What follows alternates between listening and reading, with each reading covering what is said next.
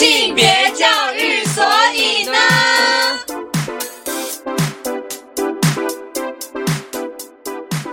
欢迎来到由高师大性别教育研究所所制作的性别教育，所以呢，这是第二季节目啦。第二季节目的主题是给数位新生代的一堂性教育课。顾名思义，就是要为大家带来精彩且实用的性教育内容。我们邀请了在教育现场实战经验丰富的所有们，一起来分享他们精彩的性教育心法。这一季特别在过年的时候上架，从除夕到初五陪伴大家，为的就是要让大家吃完年夜饭的茶余饭后，也能够有精彩的节目陪伴，让我们的性教育在过年也不打烊。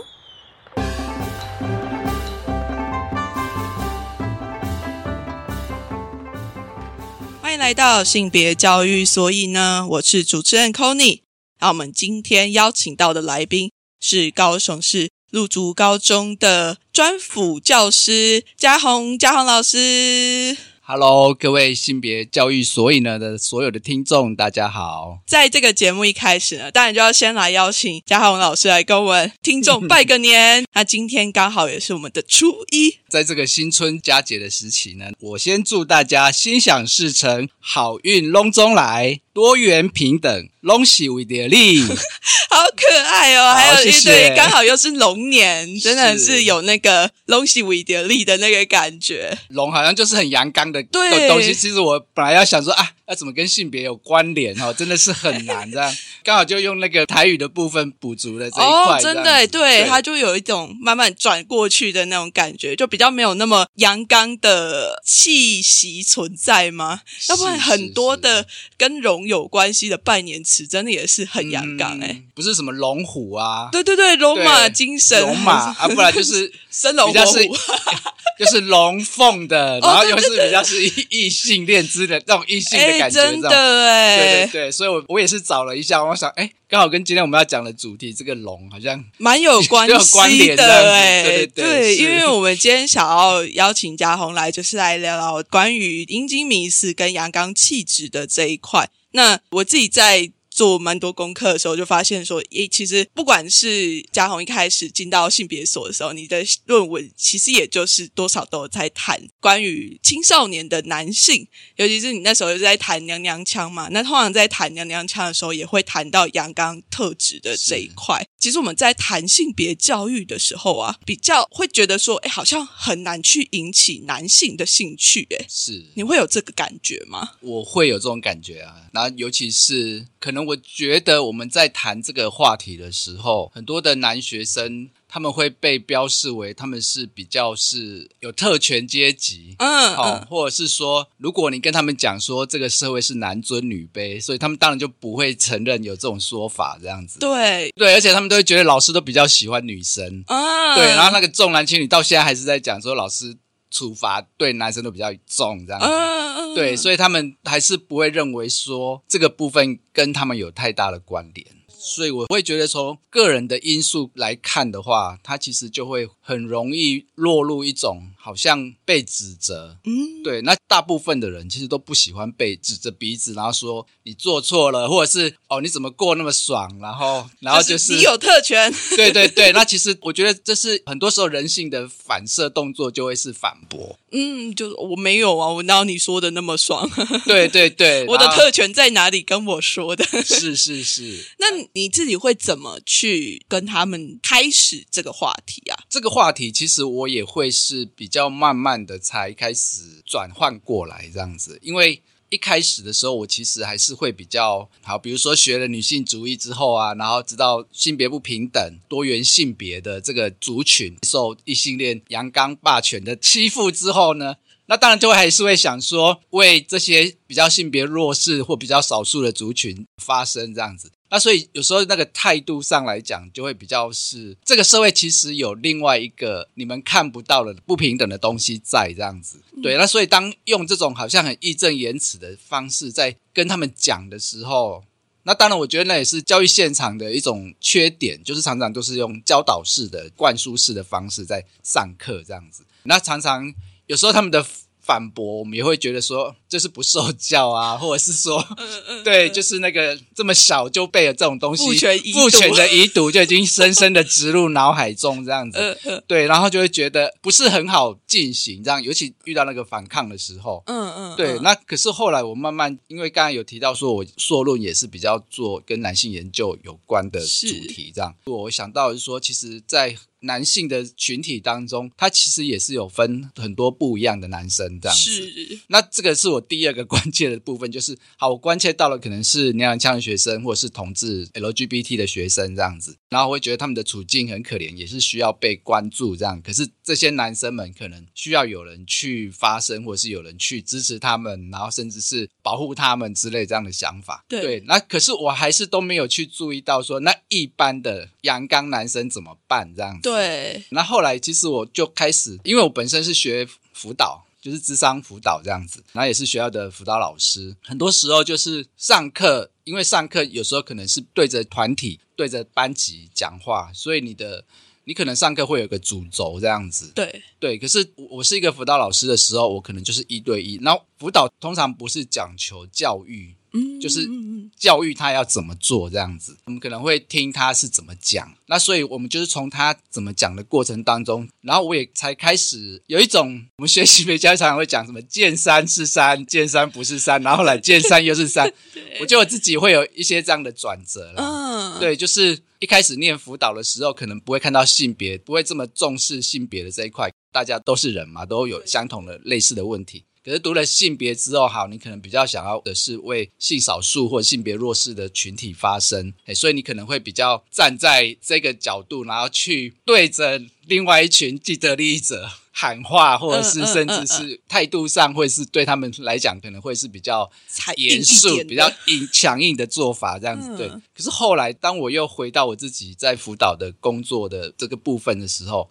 其实我会看到说，对，那其实很多的男学生他，你说他有既得利益，他有特权，可是他的生活的状况。他也就顺着这个性别不平等的社会结构这样子长大，他也是就像我们在讲那个霸权的概念，他其实也就是一直复印着这样子的一种做法，不然其实他会有很大的麻烦。就是说，他如果没有按照这个秩序走，他其实会遇到很多会被欺负啊，会被排挤啊。那对很多青少年来讲，被欺负、被排挤，这是一件天会塌下来的事情。这样子，对对，所以他们也是被这个不平等的性别体制，然后慢慢的挤压成这个样子。哦，对，所以我才会开始注意到说啊，我好像不应该用这种好像指责他们骂，或者是你就是既得利益者啊的这种角度来跟他们谈对话。对对对，嗯嗯嗯嗯。那后来，因为我们是从一个读了女性主义的刚开始，好像对我们就会觉得意识到了这个结构的不太对的地方之后，好像我们找到了一群人，这群人我们会觉得他是站在某一个高处，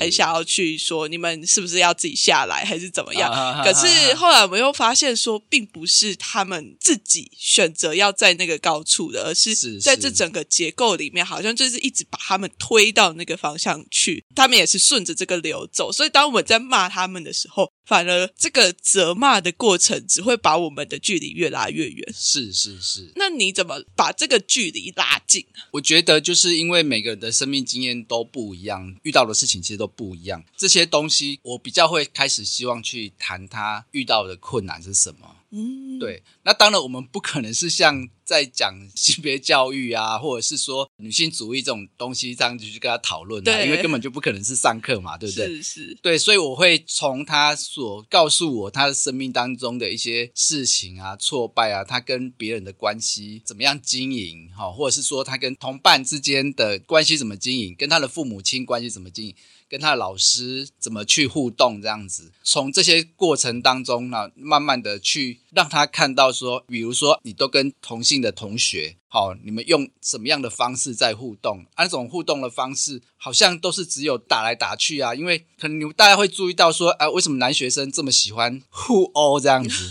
对，对那个互殴可能就是打别人的手臂这样子，嗯然后我打你一下，你打我一下。如果没事的话，可能就当做练拳头了哈。那如果有事的话，当然就会到导师啊，到学务处、到辅导室去啊，就是有可能又引发了一些什么欺负的行为这样子。嗯嗯，对，那可是就变成是说，我就会开始去让他们知道说，有时候他们的这些动作对他们来讲啊，应该是说这些动作其其实就是一种在玩嘛。对，那一种玩的方式，其实我觉得可能有另外一些更我们不会去这么想的一种角度，可能就是他们在碰触彼此的身体。哦，对，那因为你知道，男生跟男生之间是不能够随便碰触彼此的身体的。抱抱之类的，对你不能说他很难过，你抱抱他，安慰他，或者是说我们一起拉着手去上厕所，或者是什么，嗯就是男生之间不会有这种身体比较温柔、比较亲密的身体接触的方式，所以他们后来就会发展成一种，我想要靠近你，可是我靠近你，我如果站得太近，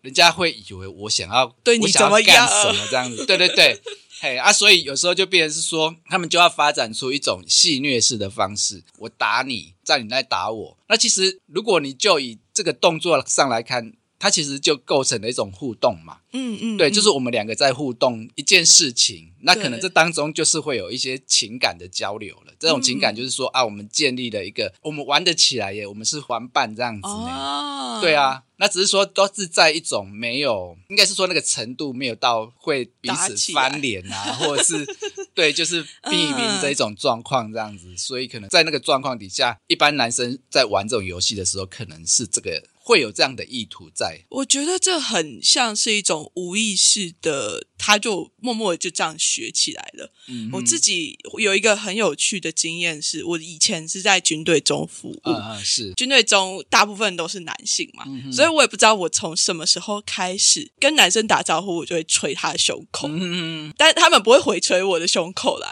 然后他们也会觉得嗯就是我在跟他们示好或者是打招呼这样子，但我对女生是不会做这件事情的，嗯所以就在这个动作之中，我好像会觉得说，哎，跟男性的打招呼就必须要有这样子的冲击或者是撞击的力道，嗯嗯我们才能够真的去建立彼此的关系。啊啊是是是是啊，那除了类似这样子的玩笑式的打闹的阳刚特质展现之外啊，你在校园里面还会观察到其他什么样子展现的方式吗？比较会到辅导室来接受物谈的学生，等我大部分的个案都是男学生啊。嗯嗯嗯，然后这些男学生们有一批可能就是比较是拳脚派的，这样嗯 就是会打来打去那一类的。当然，我补充一下，就是刚才的说法。但当然就是说，这些打来打去，当然也不完全都是好的这样子，因为就是在那个打的过程当中，有时候可能也会是一种权力不对等的欺负这样对，也会有。可是这些东西，可能很多时候都是从结果来往上推，嗯才会有那种权力不对等。是，对，可是有的时候就变成是说，彼此在玩的时候用这种打的方式，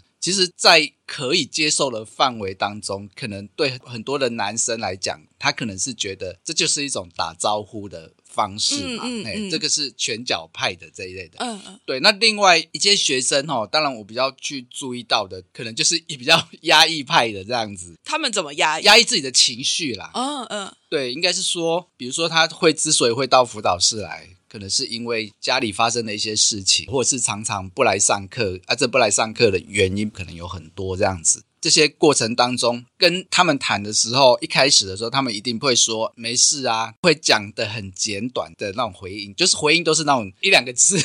五个字内就可以解决的那种回应，这样子。这样你怎么接下去啊？所以我们当辅导老师就是要一直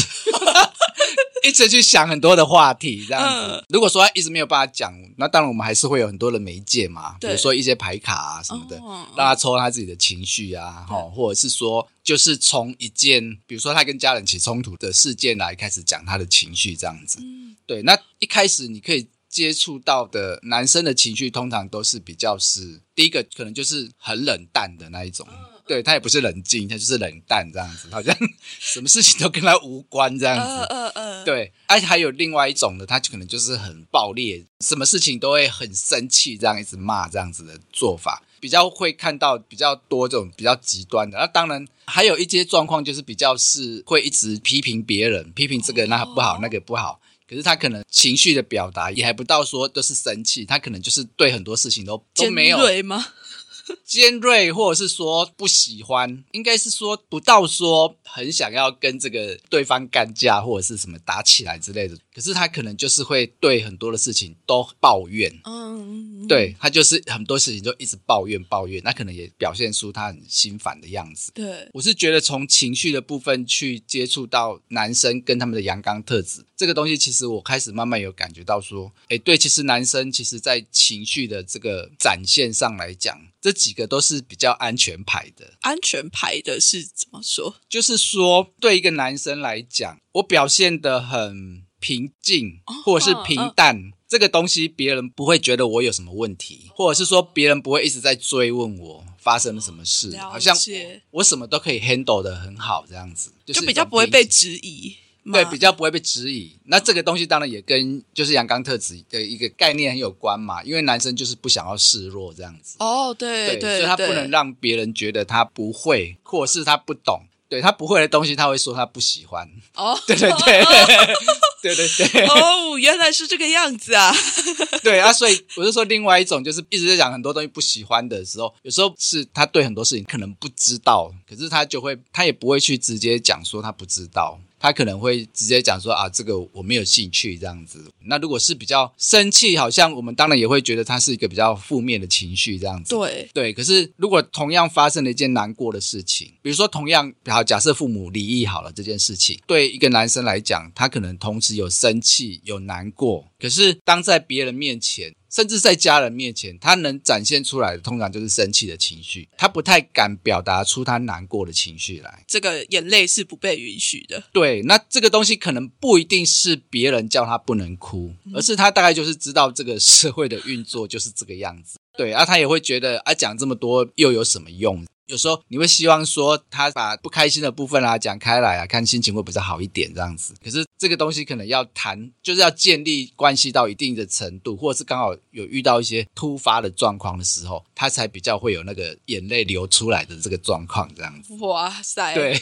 在这个过程中也可以感觉到，其实男性在这整个社会之下，他某种程度也是被压抑、被压着的。就算我们会觉得他是既得利益者，但其实是他也必须要付出相对应的代价，是是，就是很多的辛苦或者是很多的难受是没有办法讲出口的。对。对啊，那这样子的话，这些学生一个是拳打脚踢派的，然后另外一个就是压抑情绪派、沉默派的嘛。嗯那在你的整个教学过程之中啊，你觉得学校的教育啊，或者是说我们在这个过程之中是怎么把男性塑造成这个样子的吗？嗯嗯，当然了，因为我是个老师，所以我当然不是说撇清责任哈，应该是说 这个怎么把男生养成现在这个样子哈，当然不是只有学校要负的责任这样，是是。就是从小到大，学生跟老师其实都接受了某一种的性别的价值这样子。是啊，然后再包含我自己会认为啦，在台湾的教育场域里面，它其实是一个很阳刚的环境，尤其在国中生。因为刚刚我听 Conny 讲说你在军队服务嘛，啊，当然我们想到军队可能会想到他很阳刚这样子。是对，可是就我一个辅导老师的角度来看，国中的教育现场，我也会觉得国中教育现场其实是一件很阳刚的环境，这样子。嗯，从哪一个方向来觉得他是阳刚的？好，就以老师的管教做法来讲，老师可能会觉得国中生他可能已经身体已经开始长大了嘛，头脑好像也已经有知道一些知识了，所以他可能会开始把他当成一个大人在看了。对，当把他当一个大人在看的时候，他对他的要求，比如说，因为到了国中，就是会有比较明显的课业压力这样子。嗯嗯，对，因为国中虽然是免试入学，可是现在还是有会考这样子。哦，对，那学校都还是以分数至上、成绩至上的这种想法，所以在教育的过程当中，还是一直在教你会不会读好书这样子。对，那如果你你没有办法把书读好，那你在这个学校里面，你就是会很无聊，就是你会没事做这样子。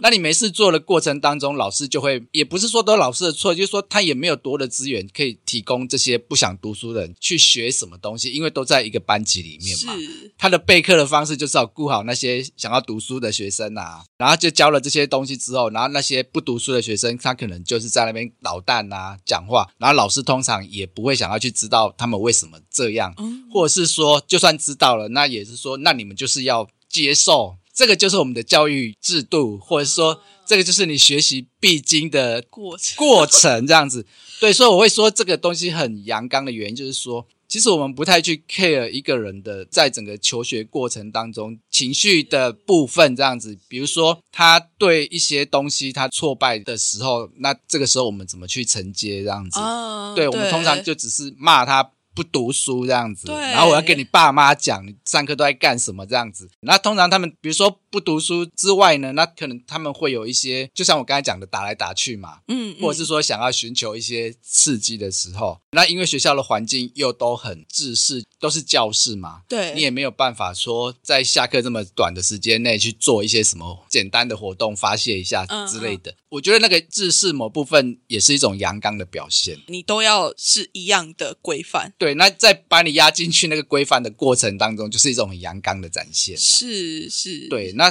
我相信很多老师其实是知道这个状况，可是他也无力去处理。他可能要上课，然后班级的学生人数，他又没有办法三头六臂这样可以管不同的状况的学生这样子。对，那当然，他可以有其他处事的协助，可是因为其实我们的教育资源来讲，其实都还不是那么的充足，这样子。变成是说，这些学生可能就是被很阳刚的管理的方式给排除掉了。那甚至不是排除掉，就变成说，他就不想要学习。对，然后他不想要学习的过程当中，他可能就只会跟你说他对读书没兴趣。可是更可惜的就是说，他也不想要去思考很多的东西了。嗯，对，所以我们说我们在讲的很多的东西，好，比如说性别教育需要很多思辨的能力什么的，对他根本也不想听这样子。对，因为他们其实一开始就被很粗暴的排除在外了。是是是，在这样子的过程之中，好像要再跟他们多谈一点的时候，可能就必须要跨越他们被排除的那个抗拒感吧。嗯因为一被排除，他们就算没有意识到，也会感觉得到。是是是，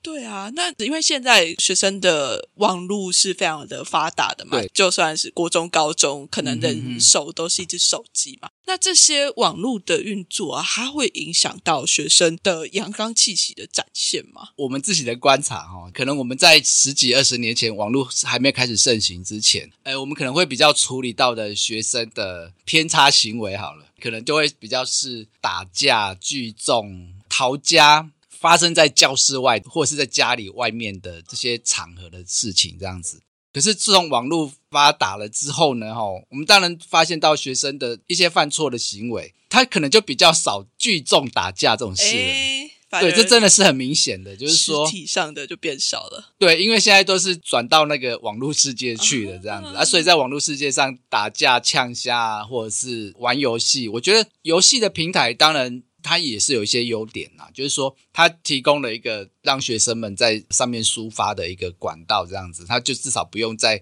现实的环境当中打打杀杀之嗯，类的。对，对，那当然这个过程当中，我觉得可能那时候的互动就比较是还是会顺着这个社会上对于阳刚特质的一种期待哦，所以男生在网络上他可能。因为现在玩游戏都要开语音嘛，哦，对，那对啊，哎那开语音的时候就开始讲一些干话之类的，然后就是要讲一些很多有的没的，可能我们会觉得啊，这不是性骚扰吗？对对对可是对他们来讲，他们可能觉得这是这是很好融入别人的一种话题，他们为了要融入这个线上游戏的群体里面，然后就会是。开始讲这些听起来会逼逼的那个、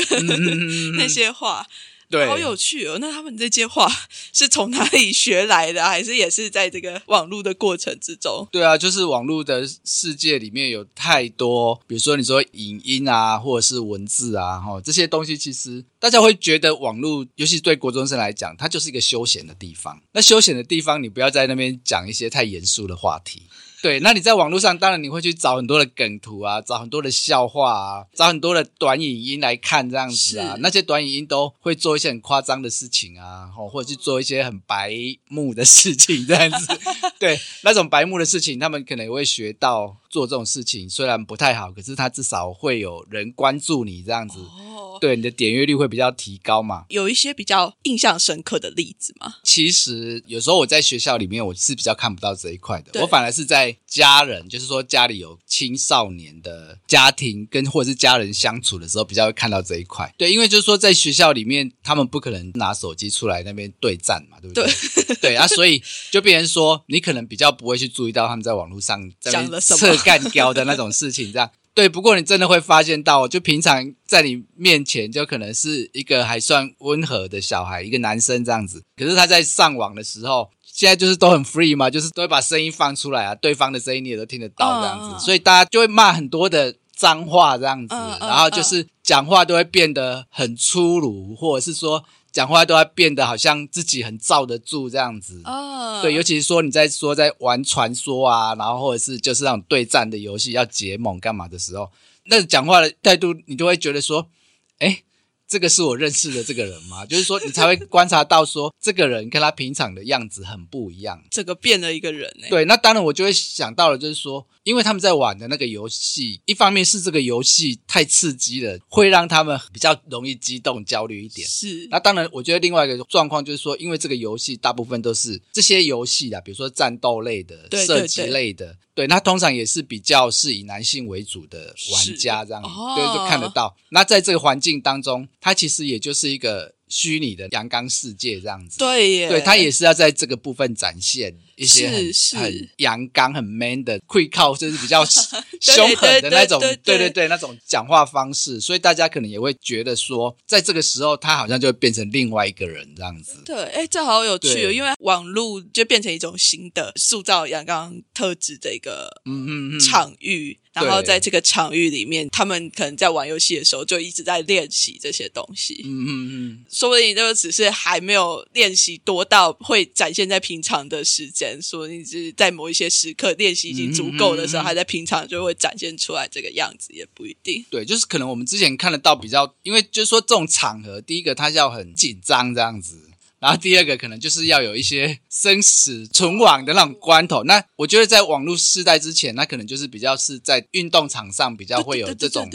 经验嘛，对不对？啊，你说要打七弹那种，可能对学生来讲又不是可以玩得起的活动。嗯那现在网络上提供的这种可以跟人家枪战啊，然后你要发号施令，你的队友们要怎么打，要怎么打。这个过程当中，其实就整个热血奔腾这样子，然后就是很阳刚的那一面啊，或者是说大家会期待说一个男生要用什么样的姿态讲话，要用什么样的语气讲话，那种方式就会在那个场合当中会展现的更加的明显。对，就是在这个过程被建构出来了，嗯，嗯。就是也是一直在学习，对他也在学别人都怎么讲，然后他也可能也会学起来，然嗯后嗯。就会嗯教训那些骂咖们这样嗯嗯，对对好有趣哦。嗯那我们在谈阳刚特质的时候啊，绝对没有办法少掉，就是我们要谈阴茎的这件事情嘛。那在性教育里面啊，其实谈阴茎这件事情，它也是一个蛮重要的，但是其实过去也比较不太会谈啊。那可能那个不太会谈，比较会接近是说，他就用一个很中性，阴茎就是一个生理性的一个健康教育式的去谈阴茎。当然，我们可以知道说，在国中生或者是高中生的日常里面，这阴茎它可能不只是那个生理性的一个器官、性器官而已。我不知道在嘉宏的教学场域里面啊，嗯哼，会不会听到学生就会开始用一些阴茎的玩笑，就是会嘲笑，或者是会去觉得自己阴茎大就会是一个很阳刚的展现嘛？我其实很少听过男生在谈论跟阴茎有关的话题，除了玩笑之外，这样子。嗯，刚才 Conny 问的内容里面，其实就有提到说，比如说他们在讲一些大小啊，或者在开一些跟性能力啊，或者是什么有关的这些东西，那可能就是他们比较会去讲到的。可是这个东西好像也不会说突然去讲，通常都可能有一些谐音的梗，比如说老师提到了什么巨大之类的东西这样子，哦然后他们巨大看起来就会想到啊，这个从以前到现在一直都是这样嘛，讲到硬啊。哦，讲到酒啊，讲到色啊，这些关键字，对大家可能就会笑成一团。可是就我的观察当中，就是说，除了这种突发事件之外，一般的男生，其实在生活当中、日常当中，我的感觉是很少会去谈到阴茎的。那很少去谈到阴茎，只是他们可能就会跟性连结吗？就是说很少会去谈的原因哦，我觉得蛮有趣的。某个部分来讲，可能是他们会觉得在谈阴茎这个东西，好像第一个，当然我们知道教育当然告诉我们不能够做这种性骚扰的言语啊，或者是什么之类这种话，可能是比较被禁止的，这是一种。那第二种就变成说，他不会是用很平常的口吻在谈阴茎。比如说，我们的办公室通常比较多女老师嘛，那我常常就会听女老师在那边讲啊，她们生理起来了啊，然后月经这次怎么样，量多什么什么的，然后你就会听到很多这一方面的知识，这样包含什么就医的经验啊，嗯什么子宫肌瘤啊，就是对他们会谈到很多跟他们的性器官有关的一些东西。是，对，可是就在男生的生活当中，其实很少会去提到这些东西，这样子。哦，对你很少包含大人其实也是一样。对，也不会去交流，就是说梦遗的量多少，对对对像这种东西其实怎么样？对，都没有人在讲。好，那比如说青春期的时候，男生开始梦遗，哈，或者是说开始可能会有一些性幻想，然后可能会有想要从事一些性方面的一些活动或行动的时候的。那通常呢，我观察到的大部分都比较是私底下。当然，现在好处就是可以上网去查一些东西，这样子。坏处就是他有可能是查到一些比较不好的东西，这样怪子。怪的，对对对，不过它比起我们那个年代，你对这些性有问题的时候，或者是对阴茎有问题的时候，以前的年代的男生老男人们哦，我们可能就不会想要去问你的爸爸、问你的老师这是怎么回事这样子，顶多可能就是会问同学，男生的同学。可是那个问法，你也不可以问的很开诚就是布公，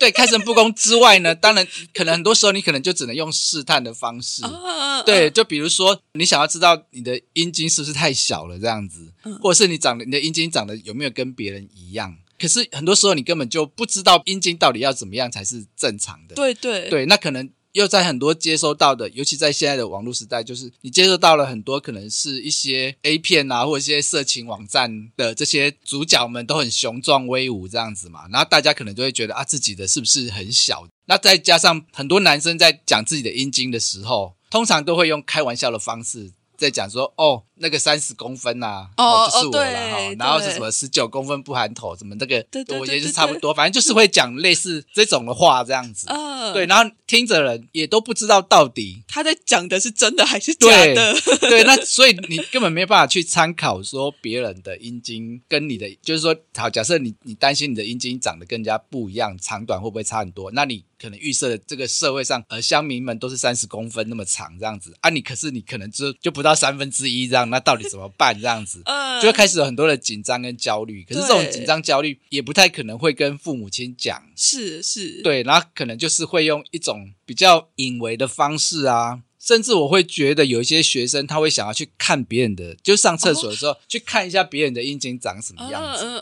嗯，对，那当然现在的状况可能就是马上是送到性平会去的这样子。呃对对对对，可是我觉得某个部分来讲，就是他们其实很想要知道别人到底长怎样。但是他们没有一个机会，或者是也不知道怎么去好好的谈他。对，那因为我们比较正式在谈阴茎的文本好了，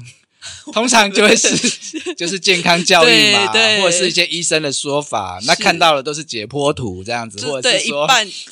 对平面的，或者是或者就是说都是用画的这样子，他也不可能拍一张真实的阴茎的照片给你看这样子。嗯嗯，那甚至更不用说，他可能也不会让你有看到很多不同种阴茎大小啊、尺寸啊、形状的那种照片，然后是当做一种卫教也好这样子。可真是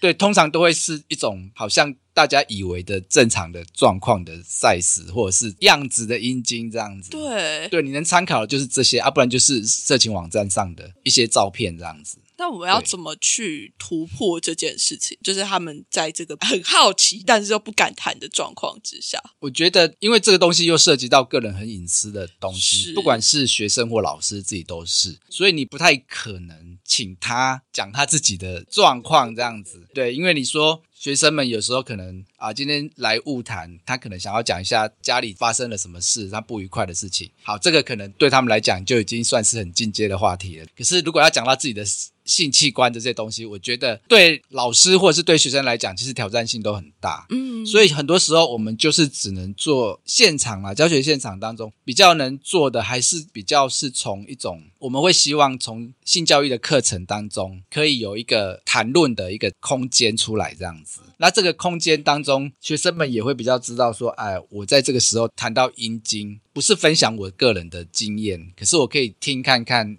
一些老师准备的东西。那老师准备的这些东西，又不是像传统的那种卫教性教育的那一套的说法。我觉得老师可以准备很多，比如说很多男生其实都会有所谓的小阴茎情节，这样子都会觉得自己的阴茎很小，或者是不哦哦，小阴茎情节是这个意思。对，可能是说很担心自己比不上一般人的状况，或者是说我们在讲了很多阴茎的迷失这样子。我觉得也可以从从这些角度开始去谈这样子。哦对，就是先先去讲一些有关于阴茎的，可能甚至是历史上的演变。哦，嘿历史上的演变。历史上演变指的是说阴茎这个形象哦的大哦呃小，它在不同的历史或者是在不同的年代，它可能都会有不一样的被人家褒贬的一种不一样的状况，这样子。哦，不同的展现方式。对，或者是说在古希腊时代看到的资料是说，阴茎很小的人，他被认为是比较自制力比较好的。哦，所以，那阴茎比较大的人，他可能会被认为是很纵欲，然后比较没有自制能力的。所以在哦古希腊那个时代，他们可能是比较推崇的是小阴茎这样子。哦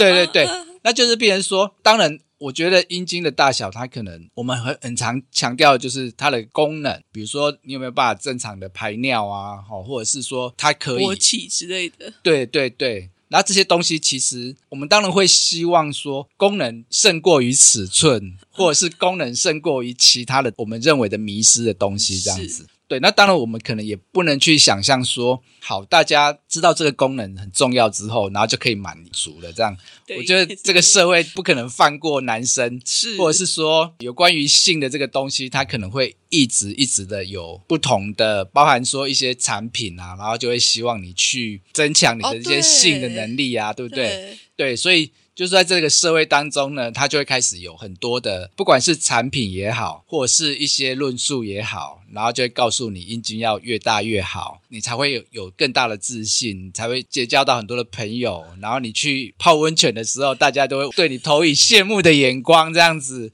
对对对，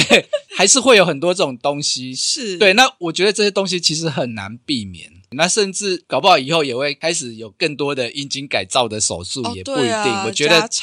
对，就是说，只要他的技术到了一种大家可以负担得起的时候，对，那时候可能就跟隆鼻差不多了是 状况。荣辱啊，对啊，对啊，对啊，我觉得那个可能也会是一个，就是说这个东西，我觉得有点像是资本主义的一一种做法，它是是单单就会希望很很多的东西，它越来越有商机这样子。嗯，对，那我觉得很难避免很多的男生会想要这么做，因为这个社会的主流的价值就还是是这个样子。嗯，对，那所以就变成是说，当然我们我觉得我们还是要做一些事情，就是说可以让至少对男生来讲，他不用说真的以他的阴茎为荣啊，哈，就觉得就在太、嗯嗯嗯那个理想性太高了，这样子，至少降低他的焦虑。是，对，我觉得降低他的焦虑，其实就已经是一件很重要的事情了。这样，然后甚至就是说，可以更知道说，这些焦虑是很多人都有同样的焦虑。那当你知道别人都有很多这这这方面的焦虑的时候，你自然而然你的焦虑就会降低。这样子，嗯嗯，对。那可是因为阴茎当然就是被视为是一种。他没有办法在公开场合上谈的一个话题嘛？嗯，你只要在公开场合上谈这个东西，很多时候很多人就会认为你在冒犯他们这样子。那在男生的群体当中谈阴茎，也会变成是一种都是在那边吹嘘啊，对对，或者是在对贬低别人。没办法认真谈呢。对对，就是没办法认真谈。可是你在课堂上，好，比如说今天如果说今天有有一个生物课，然后可能老师放一个影片出现动物的阴茎，好了，那可能也只是动物的阴茎。那学生发出了一个哇，他的屌好大，什么什么的，那可能老师就马上就关就闭，就叫他闭嘴。然后或者是说，如果这个话题再延烧一个一段时间，可能就会有人被送到 性品性品会去了这样子。对，所以我会觉得说，我们真的是需要去开创这样子的一种机会。所以在性教育的课程当中，如果我们可以有好好的有办法可以提到阴茎这件事情，我觉得可能对很多的男生们，他可能会比较知道，就是说除了这些卫教的东西之外，更多的是阴茎是怎么被赋予很多的社会价值。那这些社会价值，我们要怎么去重新看待它，或者是我们要怎么样去喜欢我们的身体？嗯，对我觉得这些东西其实都是我们需要在做很多很多努力的。是。对，那最后，我身为一个生理女性，就很想要问一个问题：是可是你会觉得要怎么跟女性去谈论阴茎的这件事情？对，就是这一题，我觉得其实还蛮少见的。应该是说，在我的生活当中，跟女生谈阴茎的话题，这些东西很多时候都是女生们在问我一些啊，我讲的是可能是同辈的或者是朋友之类的哦，然后他们在问我一些阴茎的一些事情。好，比如说同样是老师，然后被同学激怒的这种时候的说法，或者是说他们真的对阴茎也不是很了解的时候，比如说就有一些女性的朋友，他们就问过我说，他们都以为勃起就是要射完精才阴茎才会消弱这样子，这个你知道吗？我不知道，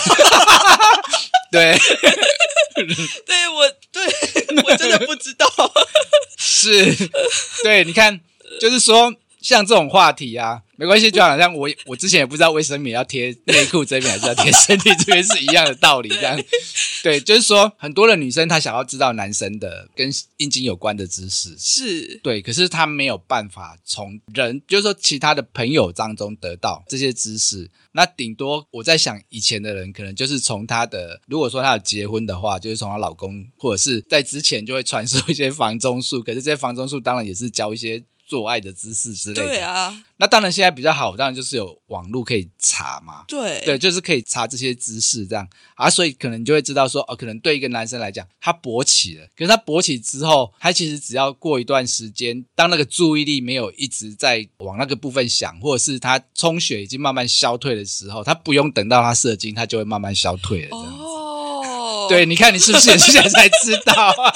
对，因为就真的蛮少有实际的阴茎的知识来源，或者是因为它跟我的身体也没有关系，然后又再加上我自己本身就是女同志的身份，所以就更不会去谈论，或者是更不会去碰触到关于阴茎的这个话题，然后就会觉得哇塞，真的是也是很神奇的一个地方。但是我就觉得说，这性教育也是还蛮缺乏的一块嘛，因为就算我现在不会，就是可能我身边没有那么多的男性朋友，不代表我未来不会遇到，就是跟阴茎相关的问题，或者是别人不会来问我这样子。对对对，所以我觉得这还是很需要去讨论，不管是什么样的性别，都需要去学习的。对，可是就是说，像勃起这个东西，可能就是每个男生大部分，应该是绝大部分男生都会有的一些经验，所以他可能也会觉得说，这个东西他可能会。想到了，可能跟女生不知道勃起这个东西有关的，可能是比如说她不知道别人的勃起的状况怎么样，嗯，那勃起甚至是如果在青春期这个年纪的学生来讲，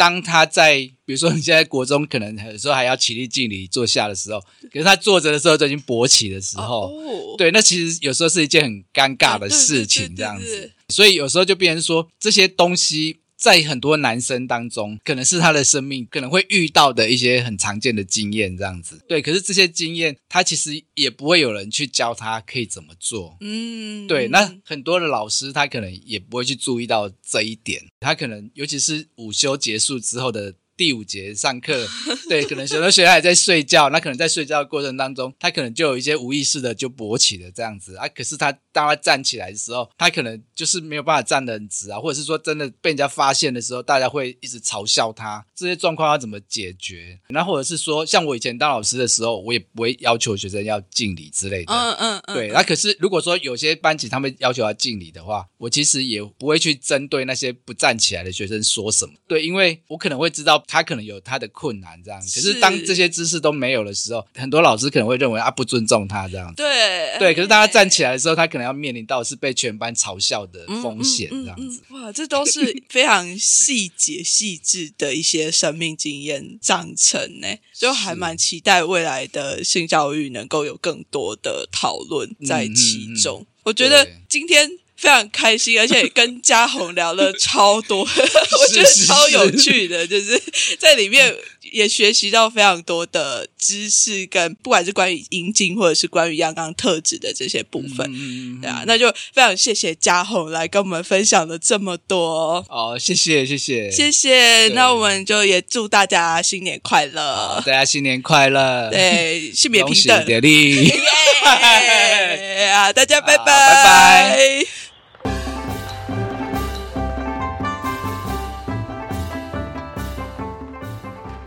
大家好，我是高师大性别教育研究所的所长博伟。大家新年快乐！谢谢你收听到这里。听完这集 Podcast，不知道你对性教育是不是有更新、更不同的认识？如果想要学习更多性教育的内容，或者是对我们高师大性别教育研究所有兴趣的伙伴，也欢迎追踪我们所上的脸书、IG，相关讯息都会公布在这里。也别忘了到我们性别教育研究所的 Apple Podcast 留下五星评价，还有留言哦。性别教育所以呢，我们下期见。